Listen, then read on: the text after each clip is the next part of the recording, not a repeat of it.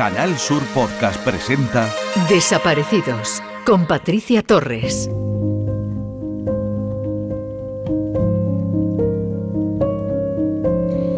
Hace un par de días conocimos que el sistema de personas desaparecidas y restos humanos sin identificar, gestionado por el CNDES, el Centro Nacional de Desaparecidos, había resuelto alrededor del 95% de las 200.000 denuncias que ha registrado desde su implantación en 2010.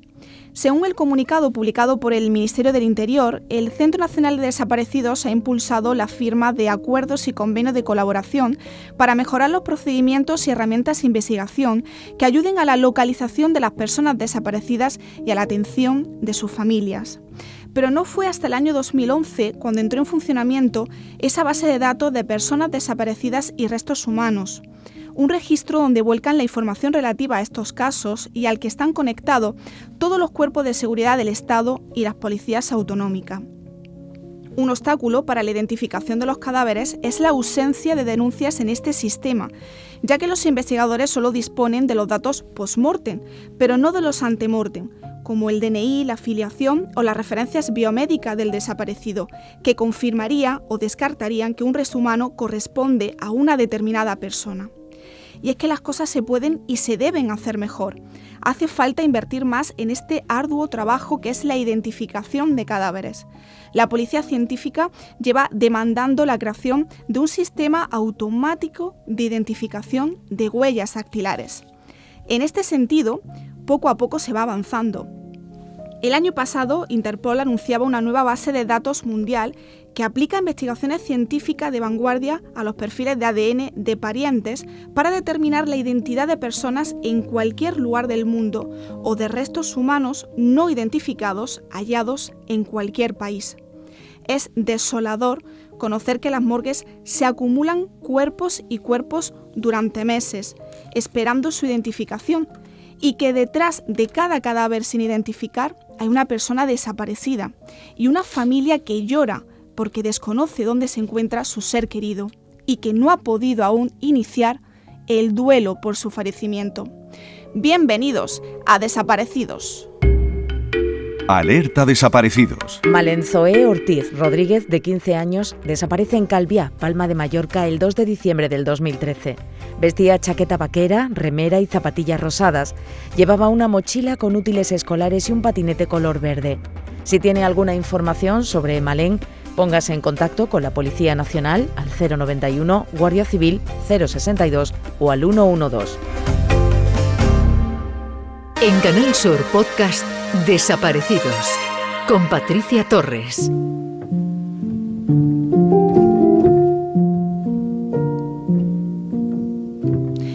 El caso del vasco Miguel Ángel Martínez Santa María es más que un misterio sin resolver. El joven salió en abril del año 2005 de su domicilio en Algorta, Vizcaya, para viajar por Europa con una mochila y 12.000 euros en su cuenta. Su familia ya no volvió a tener noticias suyas hasta el 29 de septiembre de ese mismo año. La policía de la comisaría de Bilbao informó a la madre de Miguel Ángel que el cadáver de su hijo había sido hallado en la orilla de un fiordo de Liringo, un barrio opulento de los aledaños de Estocolmo. La versión oficial señalaba que la causa de la muerte había sido el ahogamiento. El deseo de Miguel Ángel era ser enterrado en Londres junto a su novia fallecida. Pero antes de enterrarlo, los forenses ingleses le practican una segunda autopsia y descubren que al cuerpo de Miguel Ángel le falta el corazón y el 60% del hígado, y que los pulmones no estaban encharcados como indicaba la primera autopsia. Casi 17 años después, su familia sigue luchando por esclarecer si el cuerpo enterrado es en realidad el de Miguel Ángel o sigue desaparecido. Hoy me acompaña Blanca Martínez, hermana de Miguel Ángel, Blanca, bienvenida y gracias por estar hoy en Desaparecidos. Gracias a vosotros. Gracias, Patricia. En primer lugar, Blanca, ¿cómo te encuentras y en qué punto se encuentra el caso? ¿Se ha podido finalmente exhumar el cadáver de, tu hermano pues para practicarle la autopsia de nuevo? Yo es que llevo eh, todos estos años luchando eh, para que esta exhumación la hagan eh, las autoridades oficiales. ¿Y por qué pienso yo eso? Porque si ellos han cometido algún fallo, que es en este caso una identificación. En este caso, el, el Consulado de España en Suecia firmó un certificado de defunción, considero que ellos son los que tienen que resolver y subsanar algo que ellos han hecho mal. Porque nosotros, eh, si yo hago mal la declaración de la renta, yo soy la que tengo que subsanarlo. Y en este caso, mm. si alguna autoridad ha hecho algo que incorrectamente, ellos son los que tienen que, resolverlo, no la familia. Mm. ¿Cómo fue esa última conversación, Blanca, que mantuviste con tu hermano? ¿Qué te contó sobre ese viaje que iba a emprender? Bueno, pues eh, él lo llevaba preparando meses, o sea, no es que un día cogió y se marchó así. Él, él ya había viajado a Suecia y él ya conocía toda Europa porque él había viajado eh, durante años. Entonces, eh, lo que hizo fue en marzo, se sacó el carnet de conducir internacional. Eh, entonces, yo creo que tenía pensado alquilar un coche para, para viajar por ahí, por Europa, porque no solo fue a, Suecia, fue a más países y, y lo tenía todo como bien organizado. Y cuando se fue, a mi madre le dijo, pues eso, que, pues que volvería, pues en un mes y pico, lo que sea y sí que es cierto que mi madre le dijo que por favor que, le llame simplemente para decirle pues que estaba bien. Y le dijo pues que pues como que no porque que nunca llamaba. O sea esto era algo habitual en él. Hmm. por eso no a tu madre no le extrañó Blanca eh, esa falta de comunicación durante ese tiempo. No no bueno sí. Eh, en, en julio hmm eh, hubo un atentado terrorista en Londres, el de trenes, y entonces mi madre dijo, ay, tengo la sensación de que le ha pasado algo y que Miguel Ángel estaba en el tren. Entonces me, dijo que llame por favor al consulado de, España en Londres para ver si estaba mi hermano en ese tren o algún español. Y luego fue cuando dijeron que no había ningún español entre los muertos. Pero sí que es cierto que mi madre eh, ya eh, en julio, o sea, mm, vamos, ya empezó a preocuparse, pero mucho. Hmm. O sea, bastante, sí, sí, sí. Hasta el 29 de septiembre, que es cuando recibe la llamada, ¿no? Sí, ella antes eh, fue al, al banco donde nosotros tenemos aquí una caja de ahorros que nos conocen y que teníamos puesto el dinero toda la familia, y, incluido mi hermano, y entonces mi madre, en cuanto abrieron esa oficina, pues fue allí y le dijo, preguntó al director, mira, eh, no, no sé nada de mi hijo, puedes mirar si, si, si ha hecho algún, o sea, si está vivo. Simplemente no quería saber ni dónde estaba, ni, hmm. ni qué dinero tenía, ni nada. Simplemente si había hecho algún reintegro para saber si estaba vivo. Entonces, mm, el, este, el director del banco le dijo que, que no le iba a hacer eso. En otras ocasiones le habían hecho, otros directores de banco de AI, pero por lo que sea este director le dijo a mi madre que no. entonces eh, mi madre estaba súper angustiada. Ya en septiembre, o sea, estaba pensando, o sea, ya desde julio ya tenía la sensación de que a mi hermano algo iba mal. Mm. Y luego ya en, en septiembre pensaba que, que le había pasado algo, que mi hermano podía estar muerto incluso. Hmm. Mm. Y es cuando recibe, como, como he dicho antes, esa, esa llamada. ¿Quién fue la persona que se desplazó hasta, hasta Estocolmo, Blanca? Pues mira, eh, recibimos la llamada y entonces eh, automáticamente quisimos desplazarnos a Estocolmo. Hmm. Eh, la policía de Estocolmo pues nos daba un poco de largas porque que no podíamos ir, que no había nada que ver.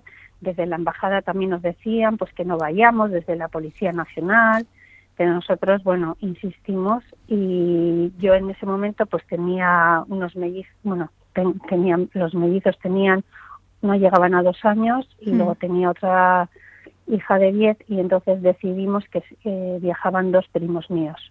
Mm. Y ellos viajaron a, a Estocolmo pues para hacer todos los trámites. Hmm.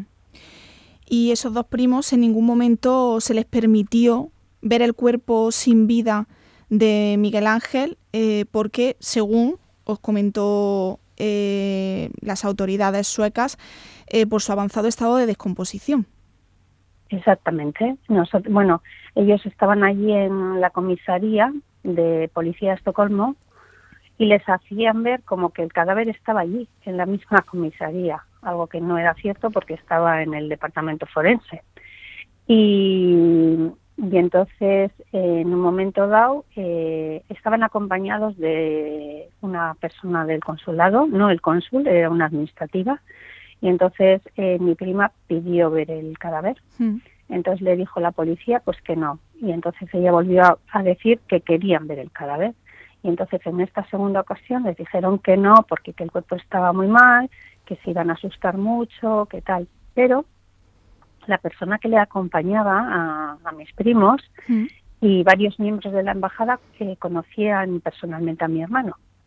Entonces yo entiendo que igual a, no sé, si estaba en tan malas condiciones, igual mis primos pues habrían, pues yo qué sé, igual pues asustado o no sé, ¿no? Luis impactado. Hmm. Impactado, exactamente. Pero bueno, ahí había varias personas que conocían que creo que eran ajenas a la familia y que podían haber identificado perfectamente el cadáver. Claro, es que el caso de tu hermano, Blanca, pues una serie de despropósitos mm, inexplicables porque cuando hallaron el cuerpo de tu hermano, tampoco se tomaron fotografías del cadáver ni del lugar de los hechos, eh, tampoco existe esa evidencia de que fuera correctamente identificado según el estado que presentaba el cuerpo, ni tampoco se tomaron pruebas de ADN a la familia para comprobarlo. No, no, sí, sí, sí. Mira, el, cuando encontraron el cadáver el 22 de septiembre del 2005, en vez de ir la policía científica o, o el juez o alguien judicial, hmm. lo que hicieron fueron dos policías municipales. Entonces, lo único que hicieron fue coger el cadáver. Hicieron una descripción de línea y media, pero para que te hagas una idea, la, línea y media lo que dice es todo contradictorio a lo que viene en la autopsia. Hmm. No coinciden las medidas del cadáver y en, en esa primera, en ese atestado consta que, que, el, cadáver tenía eh, calcetines y en cambio en el informe de autopsia dice que tenía zapatilla de deporte y lo que hacen simplemente es eh, aunque no hay no hay testigos no hay nada ni fotografías no hay nada o sea hmm. simplemente hay que pensar que ellos nos dicen una realidad vale porque no existe nada que acredite que hicieron un levantamiento del cadáver.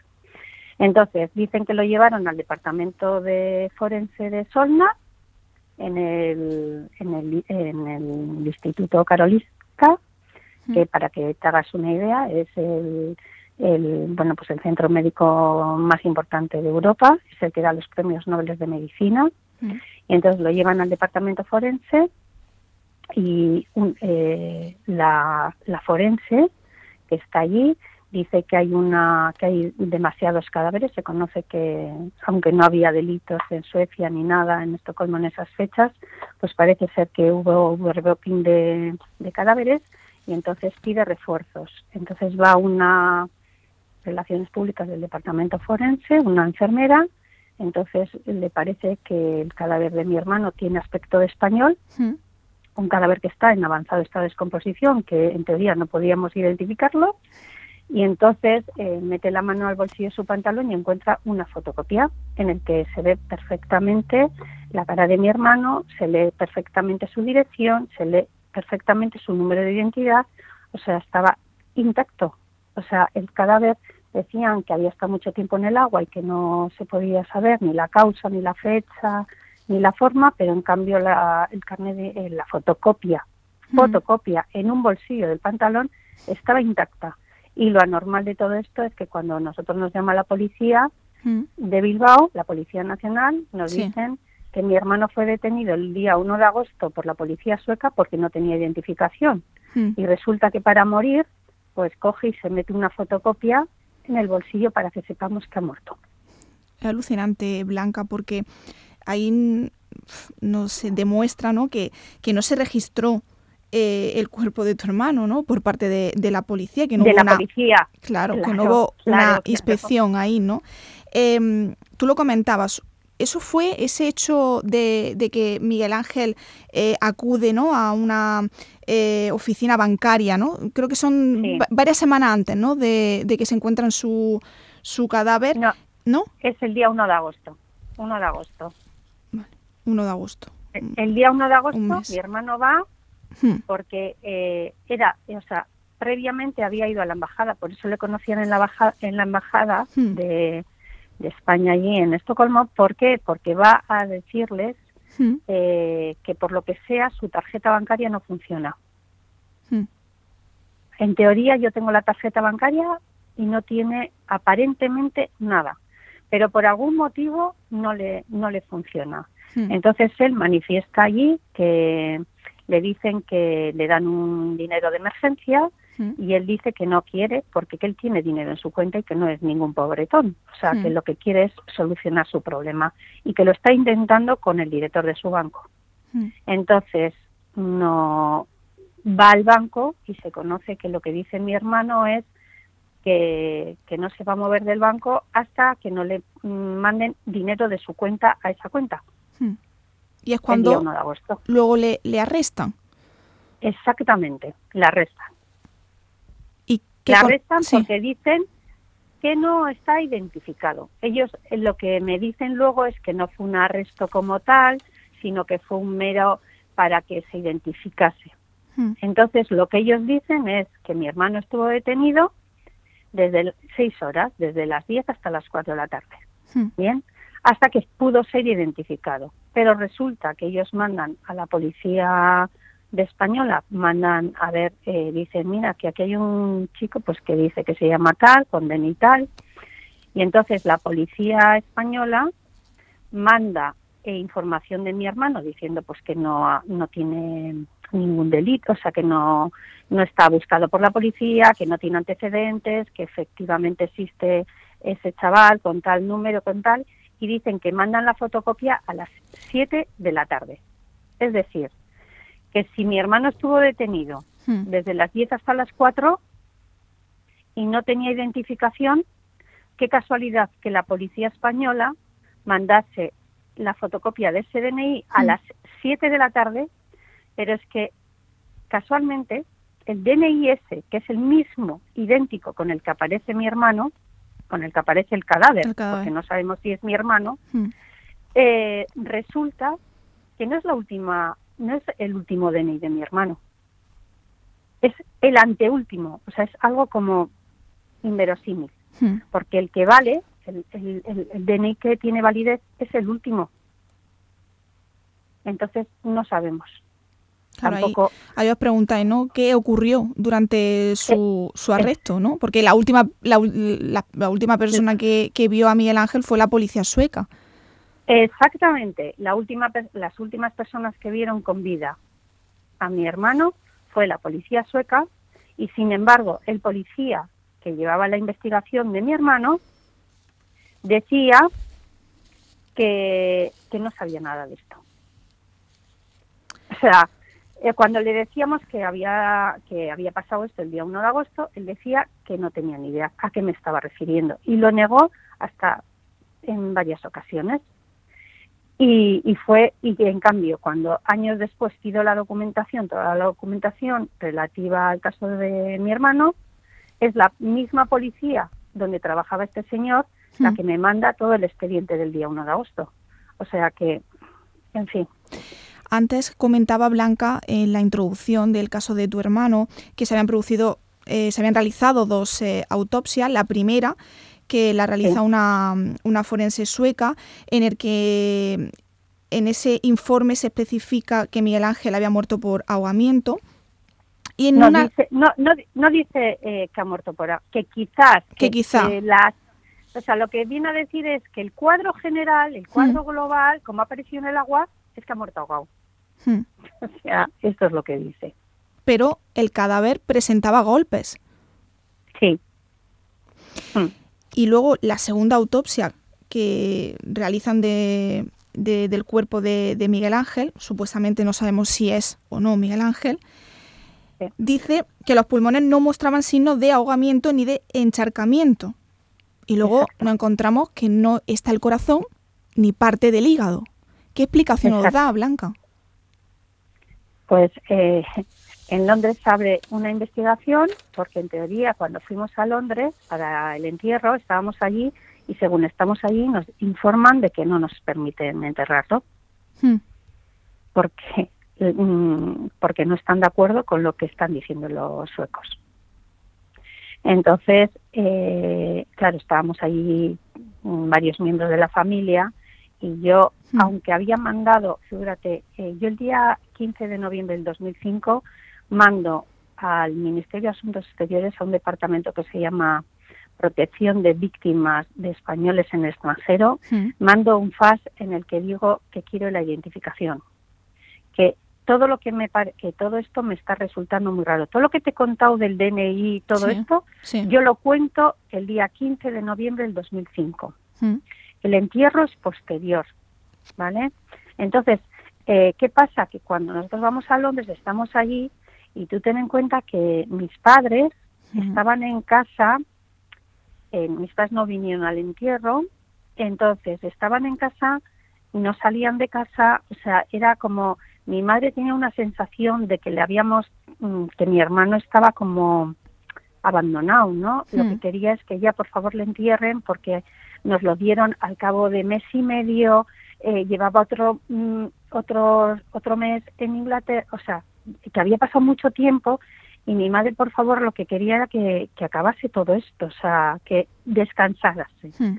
¿Sabes? A ella le parecía como una falta de respeto y una falta de dejadez. Yo que sé, que ella sentía que como que le estaba como que no le estaba haciendo la atención debida a su hijo, ¿no? Hmm. Entonces lo que quería era rapidez, porque también aquí estamos acostumbrados a que cuando alguien se muera, al día siguiente o al siguiente se, o al otro día se entierra. Bien. Hmm.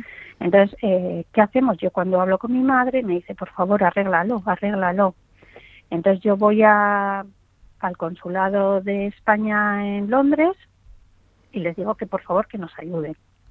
Entonces, que nos está pasando todo esto y ellos eh, tienen el FAS el FAS este que yo mandé el 15 de noviembre lo tienen. Ellos saben que eh, nosotros ya sospechamos que aquí hay algo raro y tal. Lo que pasa que yo les digo que por favor que, que me ayuden con esto porque mi madre quería acabar. Porque nosotros no sabíamos todo lo que estaba pasando. Nosotros no sabíamos que en ese momento le faltaban órganos, no sabíamos que, que habían dicho que, que los pulmones eran normales. Hmm. Simplemente nos decían que no concordaba. O sea, eso era, pero mm, por teléfono, entiéndeme. No hmm. teníamos ningún documento ni nada, simplemente nos estaban diciendo que ahí había algo raro. Entonces, eh, porque yo, si nosotros sabemos lo de los órganos y todo esto, por supuesto, no hay entierro. No hay entierro, hmm. ¿vale? Entonces, eh, nosotros vamos al consulado y le decimos lo que nos está pasando, que está, bueno, terrible, pues claro. Y ellos hacen para que un sábado de forma excepcional, porque eso era iba a ser el entierro un viernes. Hmm. Entonces, nosotros teníamos los billetes para venir el viernes a la tarde. Entonces, eh, ellos, de forma excepcional, le iban a enterrar un sábado a la mañana. Ellos mismos nos cambiaron los billetes, o sea, pagando yo, claro, está pagando nosotros. Eh, tuvimos que cambiarnos todos los billetes, tuvimos que coger eh, un día más de hotel, tuvimos esto y entonces le enterraron. Hmm. Entonces, eh, ¿qué pasó? Que después de eso se inició una investigación, se abrió una investigación en Inglaterra, pero ¿qué ocurrió? Que se cierra en marzo, ¿por qué? Porque la policía sueca, eh, que ellos, el interlocutor, el interlocutor era el consulado de España en Londres, no recibieron documentación alguna. Entonces, ante la falta de documentación de Londres por parte del consulado, porque tampoco mm, no sé lo que hizo el consulado, si pidió documentación o no. Yo a mí no me consta, por lo menos que por escrito se pidiese nada. Entonces eh, cerraron el caso y lo eh, cerraron como muerte indeterminada y entonces es cuando a mí en marzo, cuando cierran el caso, es cuando me lo notifican y cuando le pido por favor toda la documentación del caso de mi hermano, es cuando me mandan el informe ese de postmortem en el que indicaba que le faltaban órganos. Hmm. Entonces ya el impacto para la familia fue brutal, terrible, Brutal. Pero vamos, impresionante. ¿Y ahí os O sea, planteáis, Blanca, que pudo ser víctima de alguna banda dedicada al tráfico ilegal de órganos? No, ahí, ahí lo que empezamos es a empezar, a, o sea, teníamos que la policía sueca eh, no, no había sacado fotos. O sea, ya empezamos a pensar, eh, porque el- a, nosotros lo que nos pasaba es que yo iba a la Policía Nacional y le pedía la documentación y me decían que no me daban la documentación que había del caso de mi hermano. O sea, no me daba, la policía no me daba. Entonces cojo, lo denuncio en el juzgado de Bilbao y me dice que tampoco. Que como no llevo documentación para acreditar lo que yo estaba diciendo porque la policía no me la daba, eh, entonces yo no tengo documentación. Por, por, o sea, como no tengo documentación para poner una denuncia, porque la policía no me la da, no me dan la documentación que tiene la policía. Entonces yo lo que hago es cojo con todo lo que tengo, empiezo yo a preguntar a la policía cosas. Empiezo yo a hacer cosas. Y entonces lo que hago, como la policía no me da el informe de autopsia, solo me dio dos papeles del informe de autopsia, que era el dictamen, entonces lo que hago, pido directamente al departamento forense el informe de autopsia. Pido todo eso y lo que hago es denunciar en el, en el defensor del pueblo, Hmm. cojo y denuncio a la policía sueca. Denuncio a la policía sueca, denuncio a la policía española porque no me da papeles, por toda su mala gestión, porque no hace nada, porque está viendo como yo que todo es irregular y no hace absolutamente nada y pongo una queja, o sea, yo pongo quejas contra todo lo que me está ocurriendo y pido que por favor se investigue. Entonces, que me la respuesta es la respuesta de Suecia es que todo es correcto, pero sin ninguna explicación. O sea, ni me da el informe de autopsia, ni me dice nada de los órganos, ni nada. Simplemente el documento lo que dice es, hemos hablado con la policía y todo es correcto. Hemos hablado con el departamento forense y todo es correcto. Pero, y nadie me da explicación a nada. Entonces, cuando pasan los años Hmm. y yo estoy pidiendo explicación a la forense, pido explicación al otro, pido explicación a Ana y nadie me da explicación, entonces empiezo a pensar que a mi hermano le han podido ocurrir muchas cosas. Claro. Y entonces en- eh, veo que hay muchas posibilidades, o sea, muchas posibilidades, y entre ellas, hasta que a mí no me den, a día de hoy, no me han dado una explicación convincente de por qué a mi hermano, o al cadáver que me entregaron diciendo que era mi hermano, le faltaban los órganos, pues entonces yo puedo pensar como familiar lo que sea, porque no ha habido una investigación, porque en este caso se han vulnerado los derechos humanos porque han vulnerado los derechos de una familia a conocer la verdad. Han vulnerado los derechos de una familia a conocer la identidad. Y el deber de todos ellos, el deber de todas las instituciones a las que me he dirigido, era investigar el caso. Y lo que han hecho es no solamente no investigarlo, es que han puesto las trabas suficientes para que yo tampoco consiga que se haga con la verdad y con la justicia. O sea, lo que han hecho es eso. Es un caso lleno de irregularidades, eh, Blanca. Eh, Totalmente. imagino, Totalmente. imagino que durante todo este tiempo, durante estos casi 17 años, no habéis dejado de haceros preguntas. Y una de ellas puede ser, ¿y si hemos enterrado el cuerpo sin vida de alguien que no era Miguel Ángel? Claro. Y si es así, ¿dónde está mi hermano? Hmm. Mira, yo, nosotros que mi hermano está muerto, lo tenemos claro. Eso lo tenemos claro. Que pasó algo en Suecia, clarísimamente. Ahora bien, que se ha hecho mala identificación, porque no es que lo diga yo, la policía sueca reconoce en 2014 a la Fiscalía de España que lo ha hecho mal. Pero es que no solo lo reconoce que no ha habido una identificación, es que lo que dice, lo que dice es, a nosotros nos dijeron que se había hecho una identificación por huellas dactilares el día 4 de octubre del 2005. Bien, pues lo que dice el papel que ellos tienen, porque no tienen muchos papeles, es que según lo dispuesto el 26 de septiembre, o sea, antes de la identificación, que aparece en un libro de personas identificadas de la policía como identificado el 26 del 9 del 2005, dice que la persona fue identificada a través del índice izquierdo. No, es que la policía de España lo que mandó es la huella del índice derecho, que es que en ese momento cuando ibas a hacer el DNI, hmm. tú tenías que poner el índice derecho. Entonces, ellos mismos dicen que, que no ha habido una identificación. O sea, todo lo que yo estaba denunciando durante un montón de años, ellos a mí no me lo reconocen, el, el, o sea, no me permiten poner una denuncia porque dicen que yo en 2006 recurrí al defensor del pueblo. Entonces, yo ponía denuncias y a mí no me llegaban ni la respuesta a mis denuncias. Jamás nos tomaron declaración. Jamás nada, nada. Incluso puse una denuncia por tráfico de órganos. Bueno, pues nunca supe lo que pasó con esa denuncia. Cuando una denuncia por tráfico de órganos tiene que ser investigada sí o sí. Pues jamás nos llamaron. No sé, con nosotros no contactó la policía. Nada. Es que se han vulnerado los derechos humanos, te lo vuelvo a repetir, porque no ha habido una investigación. Pero porque además los poderes públicos y las instituciones no nos han permitido denunciar los hechos. No nos, se nos ha permitido. Cuando ellos mismos están reconociendo que lo han hecho mal. Es más, es que era imposible que el cadáver podía ser identificado. ¿Por qué el día 26 del 9 de septiembre? Porque el 29 del 9 ellos mismos decían que la huella de la mano derecha no podía ser utilizada por estar descompuesta, solo la izquierda. Es que ellos mismos eh, se están contradiciendo totalmente. Entonces, ¿cómo no vas a pensar que aquí ha habido algo raro?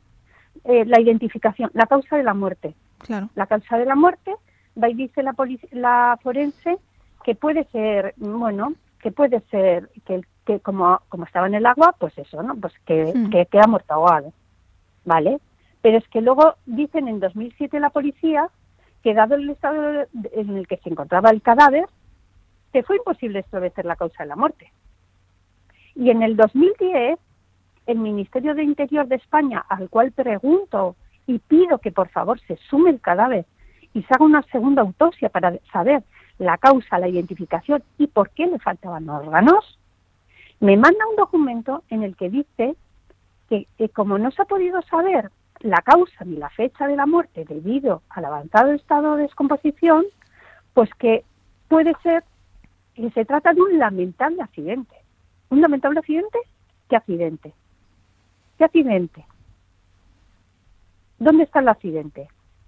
Hmm. ¿Qué pasa? A nosotros al principio nos dijeron que la habían matado. Cuando dije yo, oye, las últimas personas que vieron con vida fue la policía. Entonces ya automáticamente fue un suicidio. Y luego ya me dicen que fue un, lamentable accidente. ¿Y por qué no ha sido un homicidio? Claro, un asesinato. O un asesinato.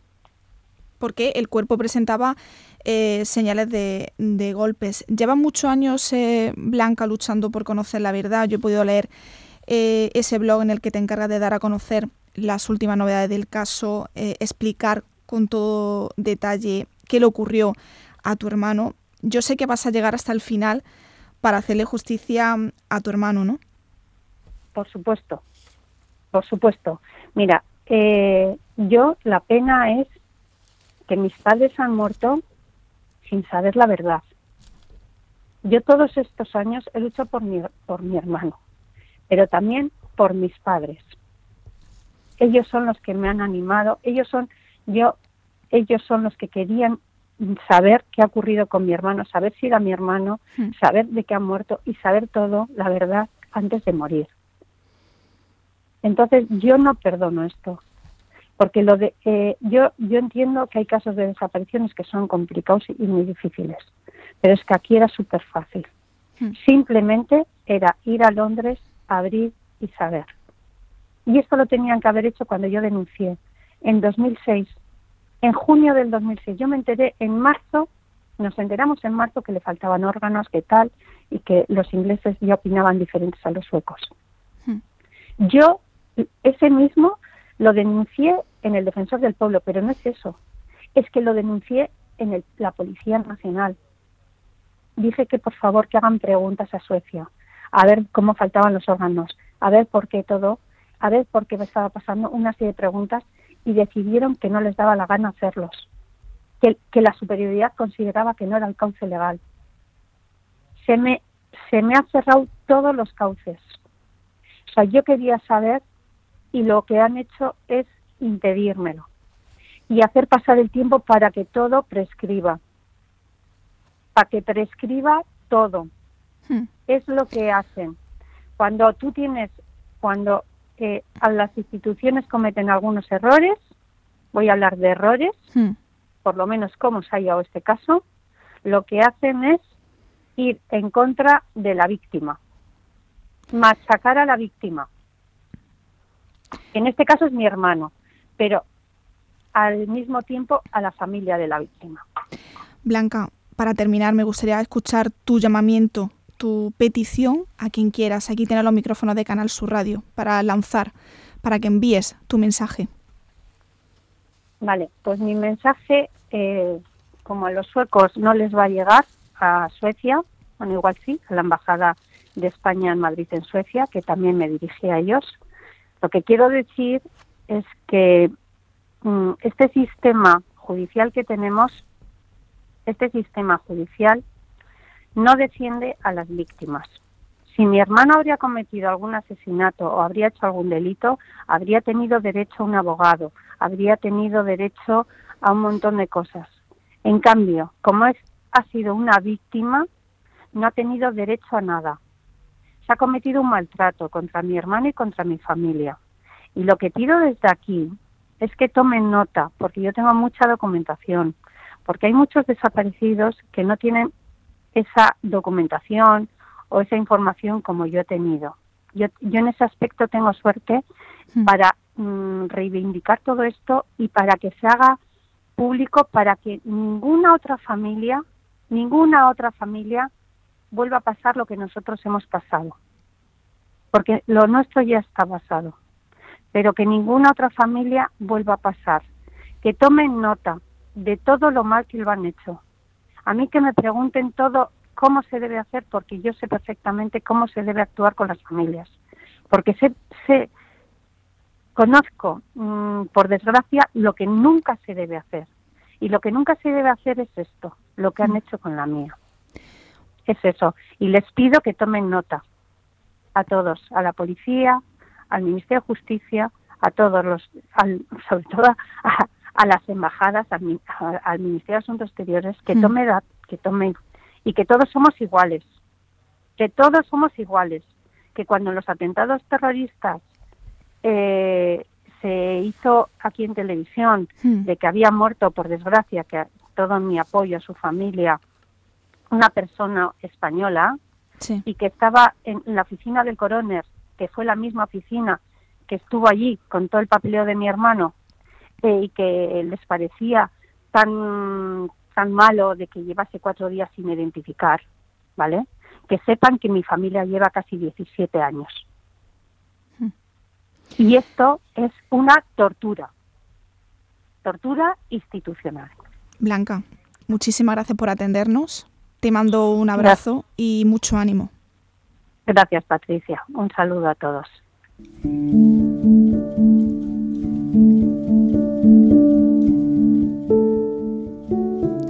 Aquí termina una nueva entrega de Desaparecidos.